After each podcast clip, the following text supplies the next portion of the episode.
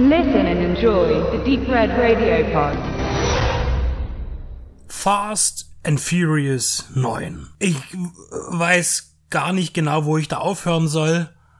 Aber anfangen will ich eigentlich gar nicht. Fast and Furious 9 ist der Film, der zumindest in Deutschland äh, bei der Wiedereröffnung der Kinos nach einer langen Corona-Pause das Zugpferd darstellte. Für Blockbuster Popcorn Entertainment. Und nach ja, was Fast and Furious sich entwickelt hat, das ist ja nun bekannt gewesen, auch in den letzten zwei, drei Filmen, auch in dem Spin-off mit Hobbs und Shaw dass es sich hier nur noch um eine Plastikhülle handelt, die mit Schauspielern aufgefüllt wird. Denn mit Actionfilmen hat das alles gar nichts zu tun und hatte es eigentlich auch nie. Ähm, ich habe mir tatsächlich in der letzten Zeit mal wieder ein paar Fast and Furious Filme angesehen, zum Beispiel eben den ersten äh, von Rob Cohen, der tatsächlich noch ziemlich gut funktioniert für mich. Und äh, den, den zweiten, da geht es ja so bergab, aus verschiedenen Gründen, weil es gab ja dann auch Probleme, dass Vin Diesel auch nicht mehr wollte und dann erst später wieder einstieg. Und äh, aber hier zeigt sich schon, wie, wie lieblos eigentlich das Thema behandelt wird, um das es eigentlich geht. Also im zweiten Teil wusste man schon gar nicht mehr, was man eigentlich machen sollte. Irgendwas mit Autos. Und das ist ja das Thema Fast and Furious. Äh, da geht es ja eigentlich zum einen um Autos, um Auto-Action und zum anderen ja um das Konstrukt der Toretto-Familie und dem Freundeskreis, der natürlich dann in Teil 2 und 3 ja äh, nicht vorhanden war, nachdem dann Vin Diesel sich hat ähm, äh, wieder zurückbesonnen und dann ab dem Teil 4 wieder stetiges Mitglied war, nachdem er im dritten Teil dann äh, einen Cameo-Auftritt hatte zum Ende hin. Und der sowas schon andeutete. Das Problem war tatsächlich, dass schon im ersten Teil, aber noch nicht so hart, aber dann im zweiten schon sehr deftig und dann immer weiter, immer mehr CGI Einzug erhielt schon sehr zeitig. Ähm, und hier ist das Problem, dass äh, Action und, und, und, CGI passt eben nicht zusammen, nicht im realtechnischen Bereich. Ich rede jetzt nicht von Science Fiction, wobei dahin entwickelt sich ja Fast and Furious auch von Teil zu Teil irgendwie, sondern es soll ja eine reale physische Welt abgebildet werden, die ihren die auch gewissen physikalischen Gesetzen treu bleiben muss. Und ähm, wenn ich so einen Film drehe, der auf der Erde handelt, der von Autos und, und äh, Maschinen und Ähnlichen handelt, dann muss das schon eine gewisse Kraft mit sich bringen. Und die Kraft entsteht nicht am Computer. Und viel schlimmer ist es, und das geht schon sehr zeitig los, schon in Fast and Furious 4, wo man ja das feierte, dass das alte Team aus dem ersten Teil zurück ist, schon die erste Sequenz mit diesem rotierenden, stolpernden und explodierenden ähm, Tanklaster. Um Himmels Willen, das sah schon so schlecht aus, am Computer, komplett am Computer zusammengeranzt, dass ich mich frage, was ist da das Problem? Ja, die Szene ist so spektakulär, sie ist nicht umsetzbar. Dann frage ich mich aber, wie haben sie es bei Speed gemacht damals? Nun ja, äh, da kommt man von einem zum anderen. Das ist auch ein altes Thema. Ich langweile euch, äh, deswegen gehe ich da ein bisschen weg. Komm, muss aber ab und zu noch mal drauf rumreiten. Ich finde es spannend. Ähm, Im Vorfeld habe ich mir mich mit ein paar Sachen beschäftigt. Mich hat umgehauen, dass in der EPD äh, die Kritik von Frank Arnold unglaublich wohlwollend ist. Der kriegt, die, die Sternebewertung ist ja immer das eine, aber da dachte ich schon vier von fünf Sternen für Fast and Furious 9. Und ich wollte den Film eigentlich gar nicht sehen, aber dann musste ich ihn gucken. Und ich habe diese Kritik gelesen, die ist relativ kurz und gibt auch überhaupt nichts wieder. Darin steht nur eine kurze Inhaltsangabe und ansonsten, dass es ein paar Autoverfolgungsjagden gibt und keinerlei Worten zur Qualität und Glaubhaftigkeit dieses Franchises in der Weiterführung.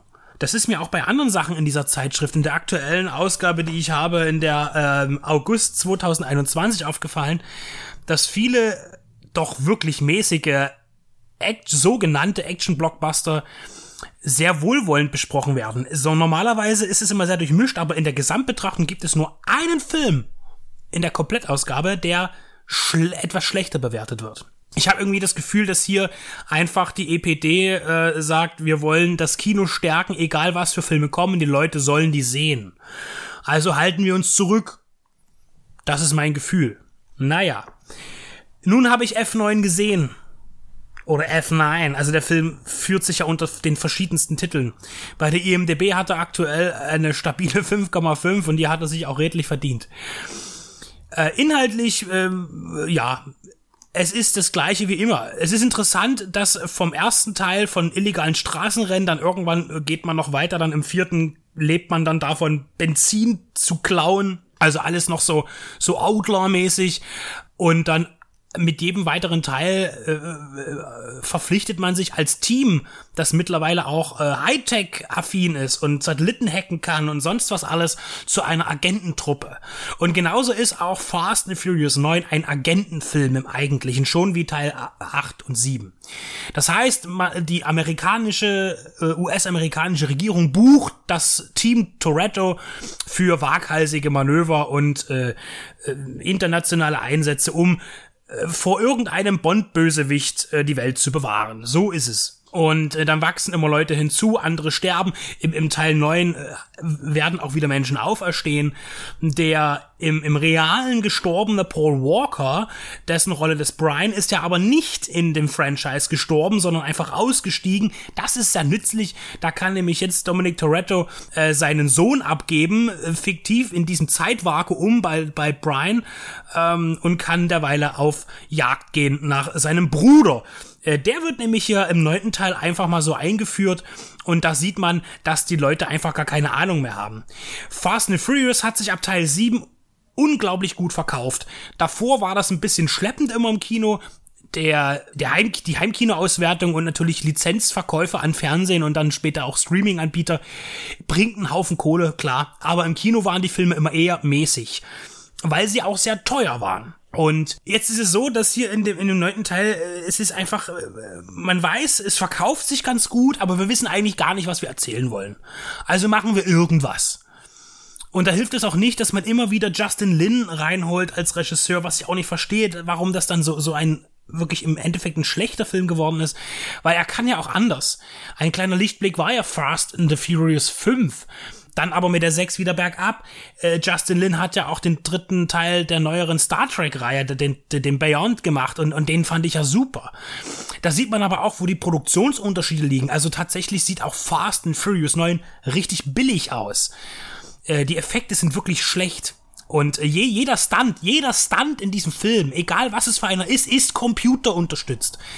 Und das kann es nicht sein. Also das ist ja auch dieses Modell jetzt, wir, wir machen tatsächlich vor Ort einen physischen Effekt und äh, erweitern den dann durch Computereffekte, aber ganz schlecht, sodass der Effekt eigentlich ohne das Zutun sogar vielleicht sogar funktioniert hätte. Nein, aber die Computerspielgeneration, so scheint es mir, muss eben befriedigt werden. Es muss aussehen wie in einem Computerspiel. Und wenn ich ein Computerspiel spielen will, dann spiele ich ein Computerspiel. Und wenn ich einen Film gucken will, gucke ich einen Film. Also der Unterschied ist klar erkennbar.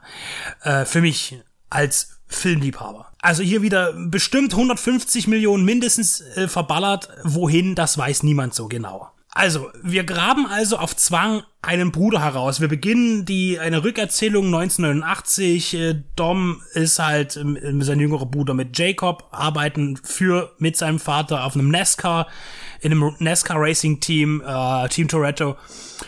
Und ja, jetzt ist es so, dass mutmaßlich Jacob am Tod des gemeinsamen Vaters schuld ist und deshalb hat man sich getrennt und jetzt kommt man erst wieder zusammen. Ja, das Familie, ist das Wichtigste, das hört man die ganze Zeit wieder in diesem Film. Unaufhörlich wird das vorgebetet. Äh, und da ist es dann verwunderlich, dass äh, Dom seinem Bruder nie verzeihen konnte. Der hat sich dann so ein bisschen in böse Gefilde bewegt, äh, arbeitet für irgendein Otto, der heißt da wirklich so, ist der Sohn eines Terroristen, äh, eines Diktatoren, Entschuldigung, und wird dadurch zum Terroristen, nutzt äh, die, die Gelder des Vaters. Was, welches Land? Der sieht halt wirklich aus wie so ein Mitteleuropäer, ich weiß nicht, äh, wo sein Vater da Diktator ist. Das wird nicht erzählt. Ähm, ja, und jetzt kämpft äh, Dominic Toretto gegen seinen Bruder, der mitverantworten möchte, dass die Erde neu geordnet wird durch ein satellitengestütztes, äh, alles über alle Computerprogramme der Welt überschreibendes super Megasystem, das Kurt Russell verloren hat, der auch ganz kurz auftritt und mal kurz in die Kamera sprechen darf für eine Sekunde. ja, hin und her. Es ist ein riesengroßes Ding, es muss gelöst werden, das Problem muss weg und am Ende müssen alle zum Abendbrot am Tisch sitzen und die äh, Corona trinken, äh, beten und sich dann Maiskolben und Hähnchenschenkel reinziehen. Das ist das Konzept von Fast and Furious 9. Das Konzept Action ist definitiv hier nie verstanden worden, in der ganzen Reihe nicht. Das ist mir schon aufgefallen, wenn ich einen Autofilm drehe, wo es darum geht, coole Karren zu zeigen, gute Sounds äh, hörbar zu machen, dann mache ich einen Film anders. Ich denke, das haben wir gelernt bei vielen Filmen, sei es nun Bullet oder sei es Dirty Mary, Crazy Larry oder was auch immer oder Fluchtpunkt San Francisco. Die Autos rasen einfach nur so vorbei bei Fast and Furious. Wir sehen die Autos gar nicht mehr. Im neunten Teil ganz schlimm, man sieht eigentlich kein Auto die ganze Zeit. Es ist so schnell geschnitten oder es ist so dunkel oder es wird eine Menge von CGI-Rauch über irgendein Szenario gelegt, dass man gar nichts mehr sieht. Das gilt auch für die Kampfszenen. Da spart man sich auch Stuntmen oder den Schauspieler am Set, wenn man einen Film so dreht. Ähm, das heißt, ich sehe das Auto nicht, ich sehe nicht, wie es fährt. Und das Schlimme ist, die Kamera steht niemals still. Es gibt diese These oder auch ein Gesetz, und es ist auch tatsächlich wahr, wenn Action auf der Leinwand zu sehen sein soll, muss die Kamera stillstehen. Natürlich ist es gut, wenn man mal eine Kamera an ein Auto montiert und dadurch eine Verfolgungsjagd sichtbar mitmacht. Das ist ein toller Effekt. Kann man machen. Es sieht gut aus. Aber prinzipiell sollte man die Kamera still stehen lassen, wenn irgendwas passiert. Einfach mal eine Einstellung zeigen, wie ein Auto näher kommt, vielleicht verfolgt von einem anderen, um eine Kurve fährt, durch ein Areal. Einfach mal zeigen, zwei, drei Einstellungen machen und dann zusammenschneiden. Nein, das geht nicht. Die Kamera muss immer in Bewegung sein, immer da sind, immer wackeln. Und ähm, dadurch sieht man nichts. Nicht so, wie es sein sollte. Das heißt, der Genuss an einem Actionfilm kommt hier nicht zum Tragen und schon gar nicht, wenn man Automobile mag.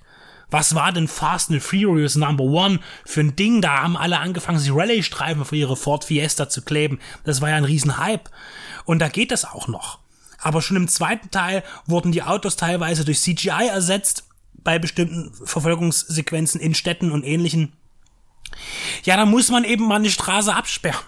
Die Filme kosten genug Geld. Und da wird wirklich an den falschen Stellen gespart. Dass das, das, das eigentlich ekelhafteste an Fast and Furious 9 ist, dass die Eingangssequenz, das heißt, wenn das Label kommt, es ist ein Universal Franchise. Die bringen das echt fertig, das alte Label zu zeigen aus den 90ern. Das hat ja Universal immer gerne gemacht oder die Regisseure können sich da entscheiden, äh, wenn es thematisch passt, dass man eben die verschiedenen Globen zeigt, ja, ähm, oder wie noch das Flugzeug um den Globus fliegt und dadurch den Universal-Schriftzug hinter sich herzieht, wie in den 40ern oder 50ern oder in den 80ern, wo die beiden Ringe auftauchen und der die, der Planet Erde langsam sichtbar wird und sich das Universal herausprägt. Dann kam, wie gesagt, äh, in den 90ern das, die neue Symbolik, die ja jetzt so beibehalten wurde, aber schon zweimal wieder neu gemacht wurde. Und man besinnt sich hier darauf und zeigt das 90er Label von Universal. Warum? Was will man damit generieren? Ich dachte mir, oh, vielleicht, vielleicht wollen sie ja, vielleicht machen sie ja wieder was Handfestes, was Richtiges, gute Action. Nein, ähm, erklärt sich mir nicht alle Hoffnung verloren. Ja, was kann man sagen? Haufen Leute spielen natürlich wieder mit die bekannten Gesichter. Dann tritt John Cena neu ein in, in das Franchise, vielleicht auch wieder aus, der hier äh, Dwayne Johnson ablöst als Wrestler im, im, im Cast. Aber Jason Statham hat tatsächlich auch noch einen Auftritt äh, in der Post-Credit-Scene äh, und suggeriert hier den nächsten Teil, Nummer 10 dann, oder vielleicht aber auch schon das nächste Spin-off. Fast and Furious 9 ist ja, fast zweieinhalb Stunden mit Abspann. Langweilig ist das falsche Wort. Also es passiert ja immer irgendwie was, aber das, was passiert, ist nicht toll. Es ist nicht interessant. Es ist visuell absolut nicht beeindruckend. Es plätschert alles so dahin. Die Dialoge sind zumeist leider einfach nur peinlich, die Witze zünden leider nicht, weil es immer wieder auch die gleichen Witze sind, Witze, die sich ergeben aus bestimmten Personenkombinationen, die immer wieder miteinander zu tun haben, in Teil 5, 6, 7, 8 und jetzt 9. Das ist immer wieder dasselbe. Dasselbe Drehbuch neu aufgelegt mit ein paar, äh, ja, keine Ahnung, mit ein paar Nuancen, die aber eigentlich auch nicht neu sind. Äh, wir drehen eben wie, es geht immer mehr Richtung Bond, wir haben zig verschiedene Schauplätze, wir drehen weltweit, es wird in, es handelt in Deutschland, äh, man, man in Tokio, äh, natürlich in den USA, äh, in Mittelamerika, in, und dann natürlich auch in Großbritannien, ganz wichtig in London und dann in Schott, Schottland, Edinburgh. Der Film nimmt auch seine Physik nicht ernst. Da geht's mit Riesenmagneten, da fahren die durch Straßen und alles wird angesaugt, was magnetisch ist, aber auch wieder nicht. Also das sucht, das ist ein Zufallsprinzip irgendwie, keine Ahnung, ist auch schwer darstellbar, weil ja heutzutage in vielen Dingen Metall drin ist. Wie stark ist der Magnet? Einerseits kann er ein Auto anziehen, andererseits die Ohrringe von den Ohren einer Person am Straßenrand wohl nicht. Ich weiß es nicht. Ist ein bisschen schwierig. Hier auch das Thema Physik. Egal wie abgedreht ein Film auch sein mag, egal wie. Er muss einer gewissen inneren Logik und Physik folgen, sonst macht er auch keinen Spaß. Und vielleicht hätte man einfach mal vom Gas treten müssen, auch gerade bei diesem Autofilm, denn durch die ganzen Geschwindigkeiten und die schnellen Schnitte und alles sieht man eigentlich nicht das, worum es am Anfang mal ging in der Reihe. Habe ich das erwartet? Ja, natürlich habe ich das erwartet. Hat es mich neugierig gemacht durch die Kritik in der EPD? Ja, hat mich auch. Aber die Filmanalyse äh, von Schmidt äh, hat mich ja auch schon, äh, hat mir das schon klar gemacht, was da passieren wird. Und ähm, da decken sich auch die Meinungen. Wo soll das nur hinführen? Ich weiß nicht, wie oft ich es schon gesagt habe, der Actionfilm ist tot. Es gibt nur noch ganz selten, selten äh, Vertreter, die einem nicht ganz so schmerzlich aus dem Kino gehen lassen. Eher im B-Bereich gibt's da noch gute Sachen. Äh, ich gebe die Hoffnung trotzdem nicht auf. Es ist eben nur schade, dass hier absolute äh, Ahnungslosigkeit herrscht. Besonders auch in dem Konzept der Expanded Family. Ähm, haben wir sehr ausführlich vor einiger Zeit mal ähm, uns mit Lethal Weapon beschäftigt, wie gut das in diesen vier Filmen funktioniert, wie die, die Familie, die Entwicklung der Familie äh, gezeigt wird von Film zu Film.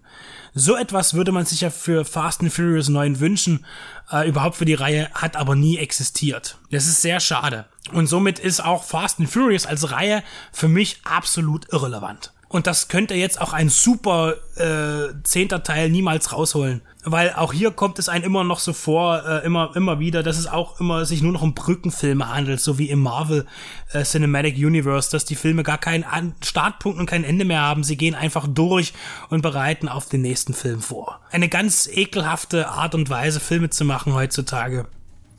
Aber das sind wohl die Entwicklungen. Und mir bleibt nur übrig, zu hoffen auf bessere Zeiten.